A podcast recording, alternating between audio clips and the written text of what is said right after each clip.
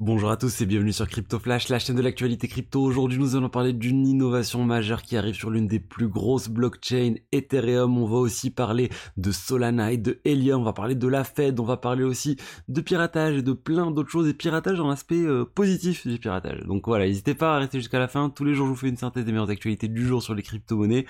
Et euh, bah, aujourd'hui, nous allons parler de plein de choses. Euh, parlons du cours des crypto-monnaies. On a un Bitcoin à 24 500, un Ether à 1667, moins 0,12%. Le marché dans sa globalité, il est en légère baisse, mais rien de dramatique. Et j'offre toujours 100 dollars et à 100 USDT à gagner pour euh, une personne. Vous avez le lien dans la description. C'est un giveaway en partenaire avec PrimeXBT. Il faut s'inscrire. Il y a un bonus de dépôt à faire de 50 dollars que vous pouvez retirer ensuite euh, tout de suite. Euh, il faut juste commenter la capture d'écran pour prouver que ça a bien été fait. Et bah, il y a une personne qui va obtenir les 100 dollars avec dans moins d'une semaine le tirage au sort. Parlons de, de Helium. Helium, vous savez, la blockchain de niveau 1 Helium qui fait une sorte d'internet des objets connectés avec, ils ont aussi de la 5G qui a été lancée. Il devait migrer sur Solana, ça a été voté, ça a été accepté, et là c'est bon, la migration va se faire complètement sur Solana d'ici le 27 mars, le 27 mars, le jour de cette migration. C'est assez énorme, Helium va fermer sa blockchain, ils vont tout faire sur Solana. Donc vraiment c'est euh, c'est rare de voir ce type de choses, une blockchain de niveau 1 qui migre vers une autre blockchain de niveau 1, qui ferme en fait sa blockchain et qui se transforme en une application sur l'autre blockchain. On a rarement vu ça et ça sera intéressant de voir ce qui va se passer. Après, il faut rappeler Solana et Helium avaient des investisseurs, on va dire, euh, en commun, donc c'est quelque chose qui n'était pas complètement inattendu. Je voulais vous parler de la Fed, la Fed de San Francisco, qui est en train de recruter euh, plusieurs personnes pour travailler sur leur CBDC, leur monnaie numérique de banque centrale. Ils ont fait voilà un poste senior application architect, qui parle clairement de crypto-monnaie. Ils cherchent quelqu'un qui a de l'expérience dans les crypto-monnaies. Et euh, ça arrive, en fait, ils travaillent dessus. Ils sont, ils en stade de réflexion. Ils sont clairement en retard hein, par rapport, euh, je pas, à la monnaie numérique qui, est faite en Chine mais ils travaillent dessus, l'Europe aussi travaille dessus. Moi, j'aime pas du tout les CBDC, honnêtement, c'est pas, pour moi, ça fait pas vraiment partie de l'écosystème crypto. C'est quelque chose qui vient en concurrence potentiellement des stablecoins et qui donne beaucoup plus de pouvoir aux banques centrales pour avoir vraiment un, contrôle direct sur euh, l'argent qui est euh, qui est dans les dans, le compte en banque ou dans les wallets des diverses personnes euh, du pays. je voulais vous parler, du coup je vous avais parlé d'une innovation majeure, une innovation majeure qui arrive sur Ethereum avec le protocole Flashbot. J'ai pas mal parlé du protocole Flashbot parce que c'est un problème, c'est c'est un point de centralisation assez énorme du protocole Ethereum actuellement qui est en train de se décentraliser. Et euh, là, en fait, ils viennent de proposer autre chose. Ils viennent de proposer une nouvelle fonctionnalité qui va permettre, en fait, aux utilisateurs qui utilisent cette fonctionnalité de pouvoir, en fait, gagner de l'argent euh, en ne faisant rien de plus que d'envoyer leurs transactions directement à, des intermédiaires, on va dire. Euh, il faut savoir qu'actuellement, les, les, validateurs sur le réseau Ethereum, ils euh, profitent d'un certain nombre de choses, du pouvoir qu'ils ont pour réarranger l'ordre des transactions sur le réseau Ethereum, pour les réarranger et tirer profit de tout ça. On appelle ça la maximal extractable value. Disons que c'est un moyen de gagner de l'argent sur votre dos, pour faire simple quand vous utilisez le réseau Ethereum. Et là, en fait, euh, l'idée, c'est d'introduire un mécanisme qui va faire que on va récompenser les utilisateurs du réseau Ethereum qui vont envoyer leurs transactions à un nouveau groupe de per à une nouvelle entité ou un nouvel, euh, un nouveau mécanisme qui va être créé, le matchmaker, et ça devrait permettre du coup de gagner de l'argent ou d'être récompensé pour la maximal extractable value que vous créez. Donc ça sera pas fait pour les euh, attaques par sandwich. Enfin, vous savez quand vous réalisez une transaction sur un exchange décentralisé et que quelqu'un juste avant vous, il arrive à réaliser une transaction pour augmenter le prix juste un peu plus et ensuite vous revendre la crypto un peu plus cher et lui il gagne de l'argent. Disent ça, ça sera pas forcément valide pour ça, mais il y a plein d'autres transactions qui peuvent être incluses sur ce protocole. Euh, MIV Share, ça s'appelle, c'est le nom de code pour l'instant. Maximal Extractable Value, partage, share, le partage de cette Maximal Extractable Value avec les utilisateurs.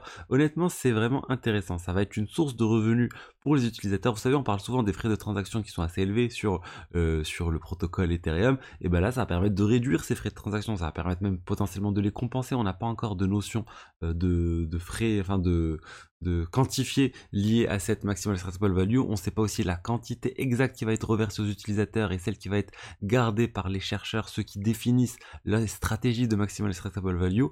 Donc des donc vraiment c'est intéressant ce qui est en train de se passer. Euh, maintenant, hâte de voir euh, si d'autres blockchains vont faire quelque chose de similaire. Flashbot c'est quasiment présent que sur Ethereum à ma connaissance pour l'instant.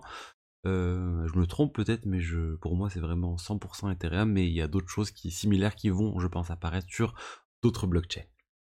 N'hésitez pas à vous abonner à ma newsletter, le top 5 des actus crypto de la semaine.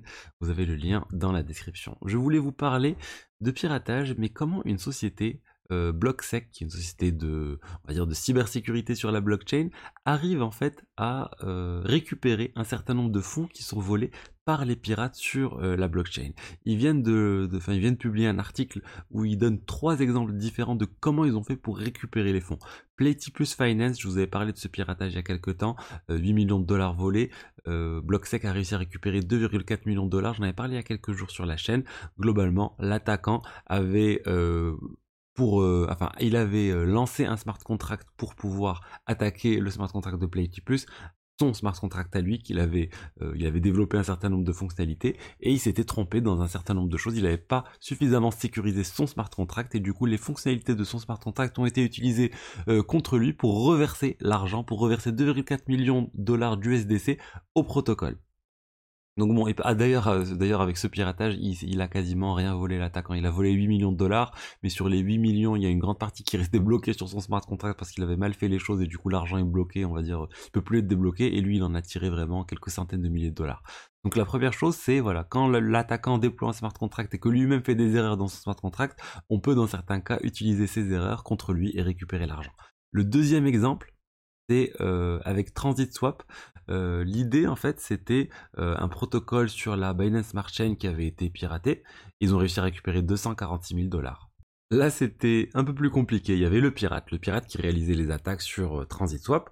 Ensuite il y avait un bot qui n'était pas forcément le pirate mais qui arrivait à prendre les transactions du pirate, les rejouer avant lui et voler l'argent. Et en fait, ils ont vu que dans ce bot qui volait de l'argent aux pirates qui volaient de l'argent aux voleurs, eh ben, il y avait un problème. Il y avait un problème dans la génération de son wallet. Il était vulnérable à la à Profanity, vous savez l'outil qui vous permettait de générer des adresses euh, Ethereum qui commençaient par un certain nombre de caractères. Ils ont vu qu'il utilisait cet outil et du coup en fait ils ont complètement piraté le euh, le bot parce qu'ils ont ont volé la clé privée du bot. Donc c'est vraiment assez euh, limite hein, parce que c'est c'est des sociétés qui vont directement voler les pirates en utilisant comme lors du premier point failles dans les smart contracts ou là failles dans la génération des clés euh, des euh, voleurs ou du, pirate. Quoi. Et le troisième exemple qui est donné, c'est Saddle Finance. C'est un, c'est sorte de clone d'ailleurs de Curve Finance euh, qui a eu un, piratage de plus de 10 millions de dollars et Blocksec a réussi à récupérer 3,8 millions de dollars. C'est ça remonté un certain temps. Et là, et là, comment ils ont fait? C'est ils ont tout simplement observé les transactions du pirate qui arrivait sur la sur le sur le réseau Ethereum et euh, il les rejouait avant lui. En fait, il y a, des techniques pour faire cela, pour voir les diverses transactions qui sont en attente et euh, ensuite les rejouer avant lui. Et du coup, ils ont pu, euh, ils ont ils ont pas pu tout sauver, hein. ils ont ils ont sauvé voilà 40% on va dire du piratage, mais c'est quand même quelque chose d'important. Donc voilà, tout ça pour dire que oui, il y a beaucoup de piratage dans la finance euh, décentralisée, j'en parle assez souvent, mais il y a aussi un grand écosystème de cybersécurité qui est en train de, naître à côté. Et il y a plein de solutions, il y a plein de mécanismes pour essayer de protéger davantage les utilisateurs, de récupérer les fonds, mais rien ne protégera vraiment des développeurs qui doivent vraiment être de mieux en mieux sensibilisés à la sécurité. Je voulais vous parler euh, maintenant de NFT, c'est la dernière news du jour avec Yuga Labs qui a un petit souci. Yuga Labs, le, géant des NFT, ils avaient lancé une collection NFT en 2021, les Board Ape Kennel Club, dont le logo était voilà le logo noir que vous pouvez voir ici, enfin le fond noir avec euh, le crâne euh, d'un chien, j'imagine. et en fait, on vient de se rendre compte qu'ils ont juste complètement copié ce logo sur un tutoriel en ligne qui était publié quelques temps avant sur comment dessiner euh, un crâne de, de, loup euh, qui était publié voilà comment dessiner de A à Z un crâne de un crâne et vous avez tout le tutoriel qui a été fait et en fait le euh, Yoga Labs aurait juste copié complètement le résultat final pour en faire leur propre logo. Alors ils viennent de communiquer en disant on est désolé, on avait engagé un freelance pour faire ce logo et bah lui il a copié. Du coup nous c'est pas notre faute, mais voilà pour nous faire euh, pardonner on va dire ils sont en train de supprimer ce logo de toutes les places de marché. Sur OpenSea vous trouverez plus du tout le logo Bored Kennel euh, Club Ça a été remplacé juste par les initiales BAKC. Et, euh, et, voilà, maintenant on va voir s'il va y avoir une compensation financière pour le site en ligne qui avait publié le tutoriel parce qu'il y avait clairement une... Ils n'avaient pas le droit d'utiliser ça à des fins commerciales. Donc voilà ce que j'avais à vous dire aujourd'hui sur l'écosystème crypto. J'espère que le contenu vous a plu. Si c'est le cas, n'hésitez pas à liker, commenter, vous abonner à ma newsletter et je vous dis à demain pour la suite. Au revoir.